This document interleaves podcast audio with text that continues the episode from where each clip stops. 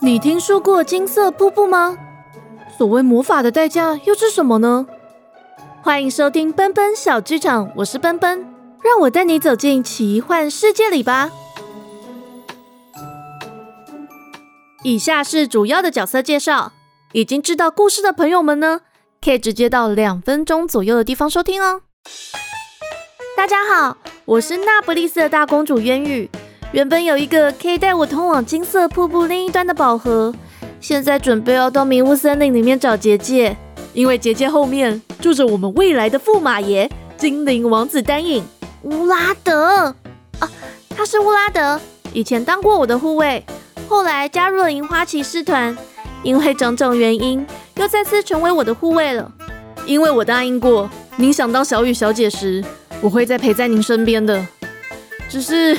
没想到卢娜大人不在啊！对啊，我本来是要带星星来找爸爸，结果结果爸爸就被留在克夫特了。他们两位是卢娜的孩子伟伟和星星。从我很小的时候，卢娜就是我的护卫，陪我去玄剑国，一起面对了重重难关。但到后来却被父王派去管花园。好，那还有一位。就只说自己可爱的蘑菇妖怪，草草，不要不高兴，你是最可爱的蘑菇精喽。大家应该没有听到他讲话吧？因为蘑菇精的语言就只有魔法师和狐灵长老才听得懂，所以当草草来到人类世界送信给我之后，就只能拼命的比手画脚。接下来我就要再次面对凡人的玄剑国王子瑞刚了。真不想看到他，小雨小姐，不要说那么多了，我们也该出发了。好的，那接下来就请奔奔来前情提要。想去精灵世界的人类公主继续连载中。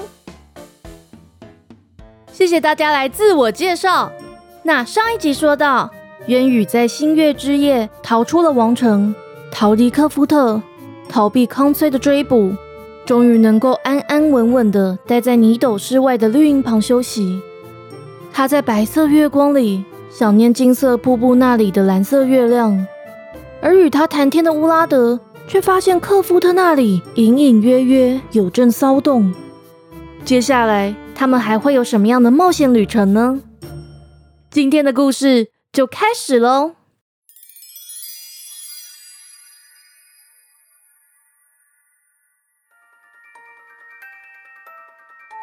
月亮渐渐升到天空的顶端，渊宇裹紧了两件斗篷，又翻找出了星星外套，才觉得身体暖和多了。深蓝色的外套布面像是镶着天上的星星，让渊宇全身照着一圈银蓝色的光芒。乌拉德不禁看呆了：“这是那位魔法师的作品吗？”渊宇摇摇头，却笑得灿烂：“不是，丹影不只是精灵王子。”还是服装设计师，这是他后来送我的。乌拉德扬起嘴角，没有回答。渊宇又继续说：“魔法师和奇幻仙子的品味也很好，以前还会帮我换漂亮的礼服。可是我不能够带奶奶去找魔法师，也没办法带奇幻仙子到索沃城，就只能一直接受他们的帮忙。听起来……”那位魔法师的法力非常强大。乌拉德迟疑了一会儿，才又说：“卢娜大人跟我说过，今年春天你们也是因为他才可以回到圣特雷的吧？我一直很想知道，为什么要拿宝盒才能到迷雾森林呢？既然宝盒已经失效了，直接过去不是省事多了吗？因为有魔法的代价。我记得上一次到迷雾森林里面。”你也没有宝盒啊！元宇苦笑着，将前一年夏天宝盒怎么制造异象开始说起，描述奇异的梦境和多次看到的金色大门，又说到魔法师要自己在重月节到迷雾森林汇合的约定。魔法师说过，宝盒就像是一种魔法信物，可以帮助我穿过结界，才不会像奇幻仙子一样失去记忆。如果拿不到呢？你找到结界之后要怎么办？还有一个办法，就凭魔法师对奶奶的思念吧。乌拉德还想说话，克夫特的方向就传来一声巨响。看来父王和康崔还是发现了。渊羽无奈笑着，看到乌拉德拿起一根树枝，在泥土上画了简易的地图。根据线报，瑞刚王子带着车队前来，所以大概有五天会到汉特梅。我们一早就往西南方的必丁村走。可是从东南方的奥瑞米村走，不是更快吗？渊宇也拿起另一根树枝，圈起东南方的小村落。我们要送伟伟和星星回去，走这条路就通往圣特雷，接着我们就直接到迷雾森林。这个看起来是捷径，但只要陛下猜到你的目的地，很可能就会往那里搜捕。紧接着，一波又一波的震动声往他们传来。草草从篮子里爬了出来，跳进渊羽的手掌心里发抖。伟伟也醒过来了。拉着睡眼惺忪的星星离开了被窝，而星星还在打着呵欠。哥哥，怎么回事啊？为什么那么吵？乌拉德一把搂住他们两个，跟渊羽一起蹲低了身子，眯眼细看远处被扬起的满天黄沙。哎，有人来了！大约有三匹马往我们这里来，另外还有五匹马到另一个方向去了。渊羽压低兜帽，想要先上马。不然这样，你保护两个孩子，我和草草先到必丁村。公主姐姐，伟伟想开口，就被星星拍了一下，慌忙又改口说：“姐姐姐，小雨姐姐，我和星星一起保护你好了。”元宇温柔地摸摸他们的头。接下来跟我在一起很危险，你们跟乌拉德走就好。可是。伟伟还想争论，乌拉德就笑着说：“伟伟，你想帮忙吗？”伟伟用力点头。星星抱住乌拉德的手腕：“果果要去的话，那我也要。”乌拉德低声说出计划。渊宇听完想要反驳，却又被星星推了一下，之后无奈的点头，带着草草躲进一旁的草丛。在越来越近的马蹄声中。伟伟和星星按计划弄乱渊羽留下的脚印，乌拉德抹去地上的地图，接着就对跳下马的三人鞠躬致意。莉莉安殿下，这么晚了，您还带南塔小姐和康崔出来散心啊？渊羽一听，差点叫出声来，而被曹操捂住了嘴。小百合怎么带他们来了？来的人正是莉莉安小公主，她的护卫南塔。以及渊羽的新护卫康崔，莉莉安没有说话，倒是康崔气急败坏的抢先说：“乌拉德，你骗我！我怎么可能骗你？你跟我说渊羽殿下只是常出城，结果现在都几点了，居然还没有回来。我是说渊羽殿下离城是常有的事，希望你不要小题大做。”康翠眯眼看向地上凌乱的泥土。往隐隐闪烁光芒的草丛走近了一步，有人在后面吗？渊羽奋力蹲低身体，自责怎么没有脱下星星外套。乌拉德往他面前一站，揽住两个孩子。康崔，你吓到孩子们了。没什么事的话，我们要休息了。乌拉德，你到底为什么来克夫特？乌拉德对上莉莉安的目光，看到小公主微微摇头，便笑着说。这还需要问吗？我带两个孩子来找卢娜大人，但卢娜大人不能出来，我只好再把他们送回去啊！你敢说你不是为了那可恶的大公主？乌拉德还是笑着，语气却冷了许多。康崔，莉莉安殿下可是什么都没说呢。康崔退了一步，连连对莉莉安行礼。莉莉安只是面无表情地说：“康崔。”谢谢你这么热心，还陪我一起出来找姐姐。莉莉安殿下能为您服务是我的荣幸，不像渊羽殿下，他都乌拉德大人。南塔双手握剑向乌拉德行礼，也打断了康崔的话。如果您在路上看到渊羽殿下，请再送信给我们，要不然会有人整天找我们殿下。南塔，你康崔还想争辩，乌拉德就笑着说：“这有什么难的？你们想想看，渊羽殿下近期有没有想去的地方？大概就可以推估他接下来的动向了。”莉莉安微笑，南塔又一鞠躬，康崔用力拍了拍乌拉德的肩膀：“乌拉德，还是你聪明，要不然我就要落得跟鲁娜大人一样的下场了。”你不要说我爸爸坏话。星星想要开口，乌拉德摸摸他的头，又抚着肩膀。莉莉安殿下，请恕我得留在这里，不能陪您一起去找渊羽殿下，请您保重。莉莉安点头，跳上马，我们先回城，明天一早就到奥瑞米村去。他率先调转马头，往科夫特奔去。南塔和康崔也跟着翻身上马。不一会儿，他们三人的身影消失在夜色里。渊宇才从草丛钻了出来，一把抱住伟伟和星星。你们两个好棒哦！星星回报他时，他这才发现自己发抖得很厉害。小雨姐姐，不要怕，我和哥哥、骑士哥哥还有蘑菇精都在哦。草草的小手也轻轻拍拍他的膝盖。他虚弱的微笑。这个晚上终于快过去了。接下来的两天，他们总是一早吃简单的干粮，让草草也吃了满嘴带着花香的泥土后，就离开绿洲，到城镇或村落里买点食物，也取一点井水，重新踏上黄土荒漠。渊宇看星星的洁白洋装逐渐沾上尘土，伟伟的衣服也越来越破旧。而希望能在旅店住一晚，却被两个孩子拒绝了。公主姐是小雨姐姐哦，小雨姐姐在城里面啊，有好多你的画像哦。我们还是不要待在这里好了。对啊，而且画像的姐姐还长得比较丑。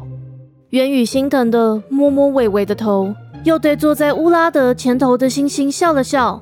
暗暗感谢起留在王城里的卢娜，以及先回到圣特雷的雷可。夜晚，乌拉德总是抢着拿走所有的被子，却把最硬的留给自己。毕竟我是骑士，还是睡这种被子最舒服了。而草草虽然没办法讲话，却会挥动瘦小的手，让渊羽想起在金色瀑布那端的世界。草草，等你回去之后。我一定要请雪藏兔做很多很多好吃的东西给你吃。第三天清晨，猫头鹰灰眼找到他们的营地，降落在装着草草的篮子旁，大大圆圆的眼睛瞪着蘑菇精草草，草草就跳到它的背上吻它滑溜溜的羽毛，小嘴一张一合，灰眼则叫个不停。乌拉德看灰眼和草草间的互动。舀了一勺清水，小雨小姐，看他们两个的互动，你的计划应该会成功。我怎么觉得他们好像认识对方啊？草草一听，张大小嘴，激动的比手画脚，但他知道渊羽还是什么都听不见，就失望的坐回篮子里。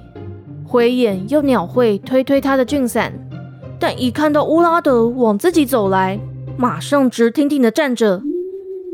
乌拉德将纸条绑在灰眼的脚上，灰眼一点头，在他们的头顶盘旋几圈，就往泥斗室飞去。而他们一行人就进了毕丁村。毕丁村里满是串珠作品，市集里的项链和耳环并不稀奇，放在窗边或桌上的小摆饰也不罕见。最让渊羽感到惊奇的是一件用大型串珠制成的作品。那是一道金色活动式的大门，在门的后面竟然是被关在屋中的金色瀑布和青色的河水。河水是用方形鲜绿的串珠制成的，看来仿佛会流动，却又好像带着刺。这位小姐，您去过今年夏天王城的嘉年华会吗？一个声音冷不防在他耳边响起。他这才突然发现自己离这串珠作品太近，而往后退了一步。但那声音的主人却继续说：“今年啊，是由渊羽大公主举办嘉年华会，我特别去参加以精灵为主题的盛会啊，所以就做了这样的作品啊。本来要卖给渊羽大公主，谁知道她失踪了。您说我可以卖给您吗？渊羽愣住了，星星却率先抓住他的斗篷裙摆。姐姐，怎么啦？我肚子好饿哦。伟伟也拉住他另一边的手。姑，嗯，姐，姐姐，走了啦。渊宇就低头想往外走。真不好意思，改天有机会再来买这件作品。串珠师傅却在背后叫住他：“请等一下，您的声音和背影真的很像渊羽大公主。我想这件作品很适合您啊。”渊羽全身僵直，脚像生了根。伟伟和星星怎么拉他也没用，还是乌拉德松开缰绳，绕到串珠师傅前抱拳说：“大哥。”我家小姐太怕生了，您就不要逗她了。这样啊，哎呀，元宇大公主很落落大方，才不像您这样小家碧玉呢。串珠师傅咕哝着，乌拉德耐住性子对他点头，就一手拉住缰绳，另一手牵着渊宇，快步往市集外走。一走出市集，他才连忙松了手。整理已经放好的马鞍，却仍不忘调侃渊羽：“您是想要演一位不涉世事的大小姐吗？”渊羽笑了出来，想要反驳，心底却惦记着那道金色大门，也想起每一次奇异声音出现的景象。接下来几晚在城外绿洲露宿时，渊羽总不忘带上阿梅送的端午节香包，却依然辗转难眠。他想着佩琼斯老王后说过的故事，想着魔法的代价，想着与丹影同游另一个世界的约定，在半睡半醒间，突然就听到有人在呼喊他：“渊羽！”他睁开了眼睛，坐起身来，看向天边微弱的日光。伟伟和星星还窝在被子里，草草在篮子里说梦话。欢欢。不要再睡了，我们出去玩了啦！乌拉德也倚在白马旁熟睡着，他握紧香包，探头看晨曦里的黄土荒漠。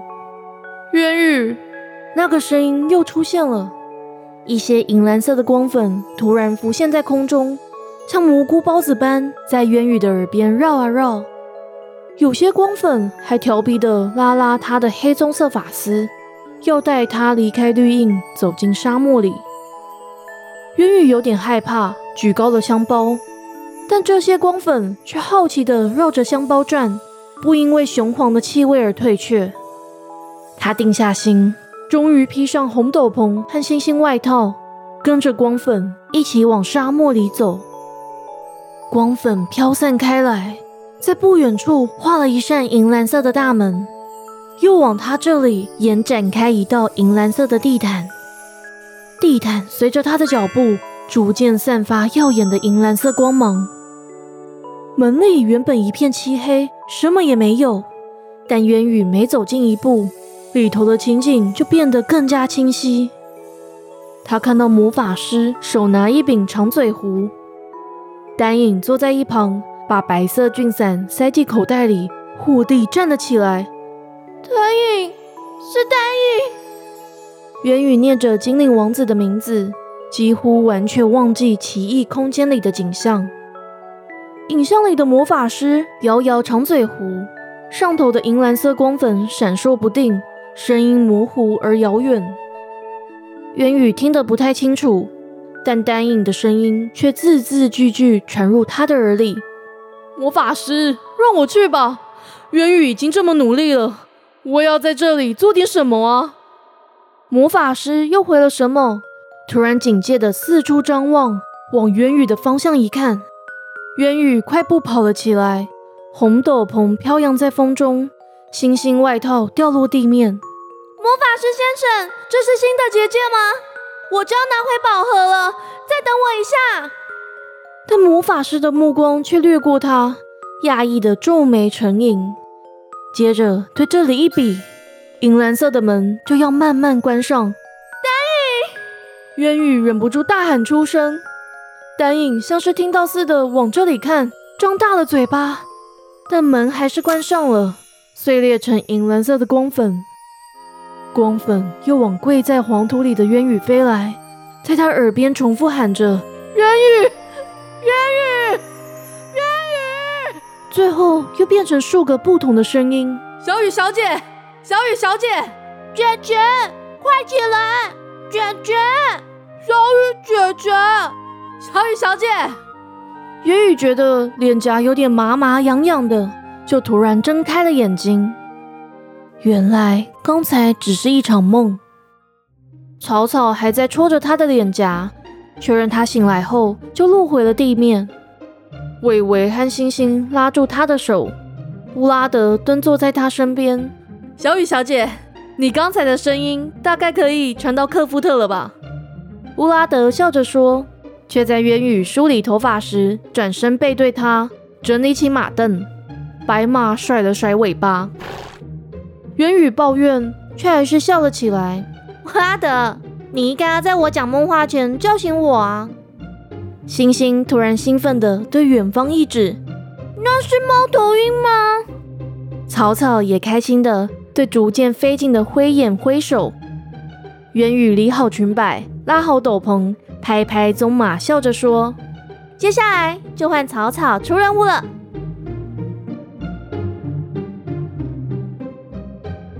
今天的故事就到这里结束喽。想知道后续，请记得订阅奔奔小剧场。这集过后，奔奔会上郑老师的十五分钟通勤学英语来介绍我的节目。有兴趣的朋友们呢，可以在四月三号的晚上九点到 Clubhouse 或是通勤学英语的脸书专业听直播哦。那在故事里面有提到，单影给渊羽星星外套的集数，可以听第十八集《消失的宝盒》。有关于渊羽和卢娜回到圣特雷的故事，可以收听第四十一集《在融雪之前》。而灰眼和草草是怎么认识的呢？可以听第八集《金色瀑布的另一边》。如果想要知道渊羽看到奇异空间里面的景象呢，可以收听第三十四集《仲夏夜之梦》，还有第四十三集《在迷雾中心呼喊你》，以及第五十集《职责的牢笼》。好，那如果喜欢故事，也欢迎小额赞助奔奔，或是订阅我的赞助方案。因为奔奔近期比较忙，所以这两集就没有留言时间。但也非常感谢大家的鼓励，我们下次见，奔奔小剧场下回待续。